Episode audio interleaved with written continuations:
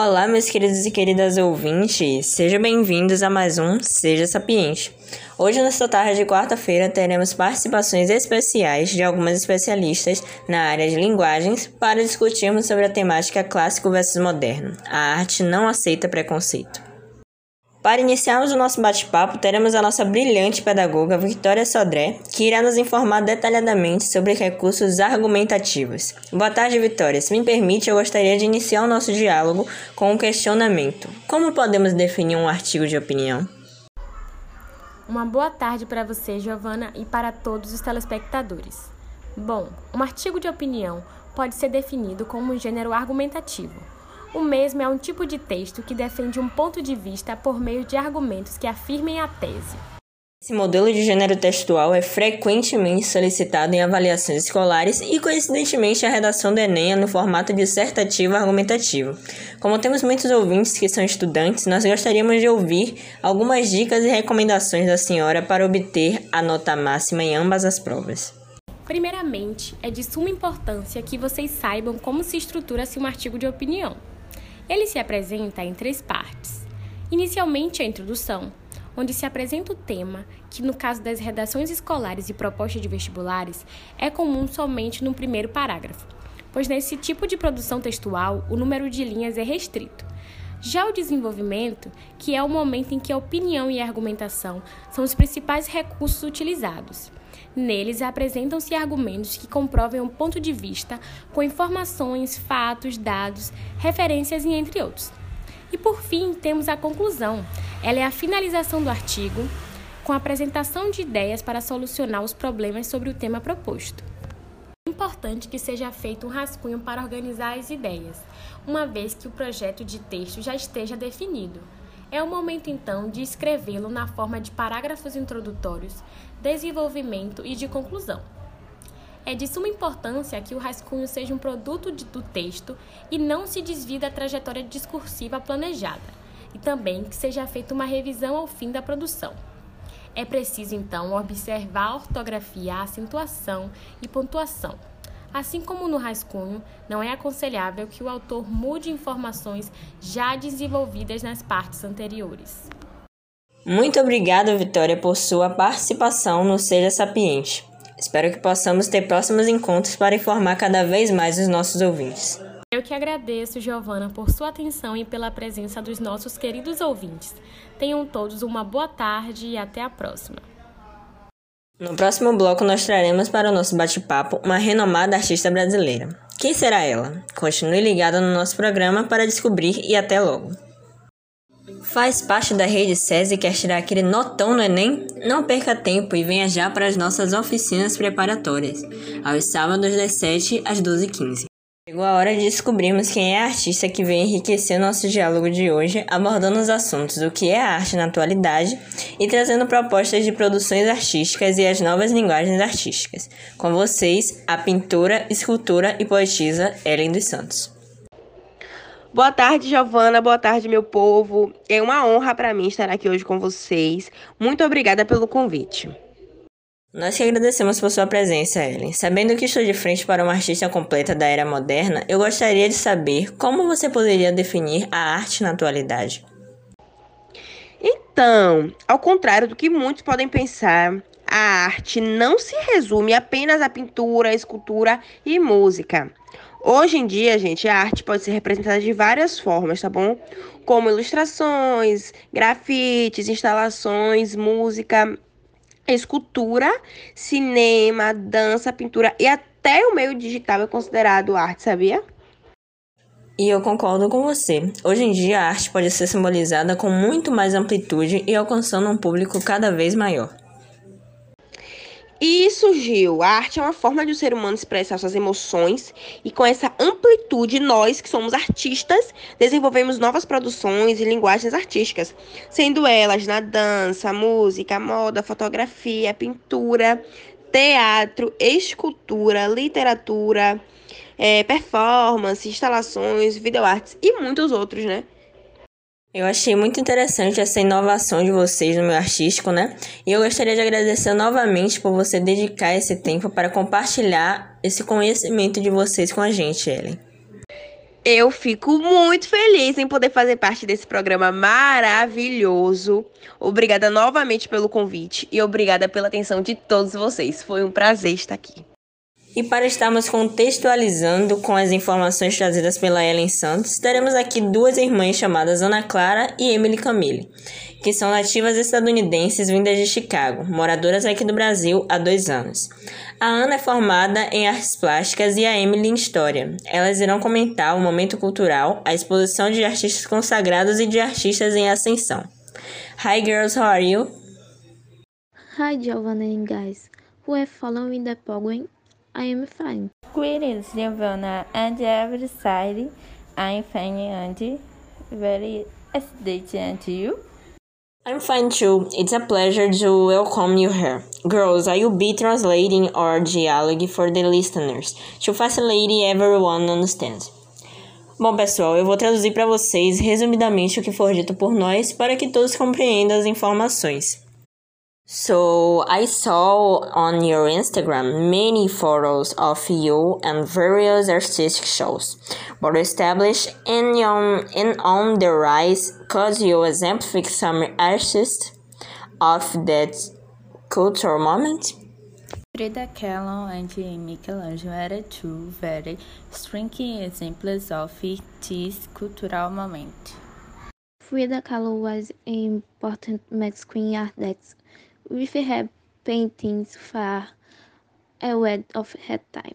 Michelangelo is an Italian painter, sculptor, and artist from an early age. Michelangelo expressed interest in the arts and at the age of 13 he became an apprentice to the painting of Domenico Greenland and you as seen to you a powerful Medici family. To continue staying with this sculptor Betoldo di Giovanni and it was integrants of the Medici family family that Michelangelo sculpted fez esculturas Becks 1496 1497 and Sleeping Cupid 1496 Mother wonderful, orders of beautiful works. I love them. Yes, Michelangelo's most famous work is fresco Campezinchai in the Sistine Chapel, and the David is his most famous sculpture. And Frida's most relevant works, T2 Fridas, Tibus, Frida Kahlo, and Diego Rivera self-portrait, which could have, and among others. Well, girls, I love your chat today. Thank you so much for being the program for the day. Until next time and good afternoon. We thank Giovanna and good afternoon to audience see you next time. Bom, pessoal, agora nós iremos para um rápido intervalo e no próximo bloco nós faremos a conclusão do nosso bate-papo com a professora de espanhol Amanda Santiago e a ex-jogadora de Fonseca no nosso momento esportivo. Não saiam daí. Várias famílias perderam seus entes queridos por conta da Covid. Não deixe um vírus destruir sua família. Se proteja usando máscara, álcool em gel e ficando em casa. Cuide de você e de todos ao seu redor. Voltamos agora com o Seja Sapiente, dando nossa continuidade ao diálogo com a pedagoga Amanda, para falarmos também sobre a exposição de artistas consagrados e de artistas em ascensão. Olá, Amanda, como estás? Olá, Giovanna, e olá a todos os ouvintes. Estou muito bem. E tu?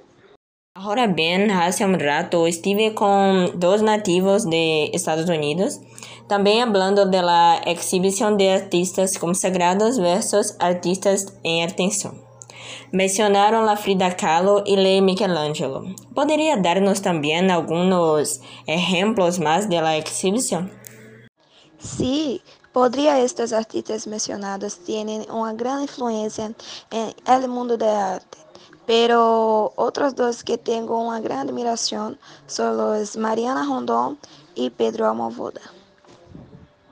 Ya había oído hablar de ellos. Tiene una gran influencia en el arte. Aprendí a través de algunas investigaciones que hizo que tienes obras muy famosas. Exatamente, Giovanna. Entre as obras de Mariana Rondon se encontram Calebit 2, cortometraje premiado em El Festival de Beatriz em 1994 e La Meia-Noite e Meia em 1999. Entre as películas mais posteriores de Almodóvar se encontram Laberinto de Passiones, de 1982, Matador, de 1986, Mulheres al borde de um ataque nervoso, de 1988, que incluso foi nominada ao Oscar a la película extranjera, sendo a película extranjera mais tequilera de Estados Unidos em 1989 e a película espanhola mais exitosa de todos os tempos. Los artistas españoles son realmente muy talentosos. Sigo mucho el trabajo que hacen como películas y cortometrajes. Creo que es fantástico. Gracias Santiago por tu imprescindible participación. Hasta la próxima y buenas tardes. Gracias por tu e hasta la próxima. E agora com vocês o horário esportivo com a ex-jogadora Dalet Fonseca. E aí, Dalet, quais são as novidades do mundo esportivo? Fala, Giovana. Tenho muitas novidades para contar a todos vocês. Em princípio, o nosso assunto base é o futebol clássico versus o moderno. A pergunta é: há um vencedor? O surgimento do futebol no Brasil se deu no fim do século XIX, quando Charles Millet, filho de ingleses, trouxe como uma comemoração pós-guerra. Quando se viu, todos estavam aproveitando aquele movimento cultural e o Brasil virou referência no mundo, sendo o país com mais vitórias na Copa do Mundo. Um movimento saudável que, apesar de suas segregações, une todos num só estádio, com apenas um objetivo torcer para seu time de coração. Até que surgem as partidas clássicas entre dois times considerados muitos rivais. Sendo assim, as torcidas começam a se complicar. As torcidas compram a briga do time e, ao tornar real além do campo, como é possível ver ao final dos jogos, quando as torcidas organizadas brigam entre si. No meu ver, de ex-atleta, é importante ressaltar que hoje em dia esse tipo de briga tem diminuído junto com o sentimento de revanchismo. E é aí que entra o futebol moderno. Os times possuem uma relação mais saudável dentro e fora de campo e também incentivam seus torcedores a fazer o mesmo. Um bom exemplo disso foi durante o fervor do movimento Black, onde os times brasileiros se juntaram para apoiar a causa. Além dessa união, uma visão cada vez mais clara de que toda partida é um amistoso vem crescendo entre os times, ou seja, ao contrário daquelas revanches e brigas ao final. Só resta então o sentimento de diversão e felicidade após cada partida.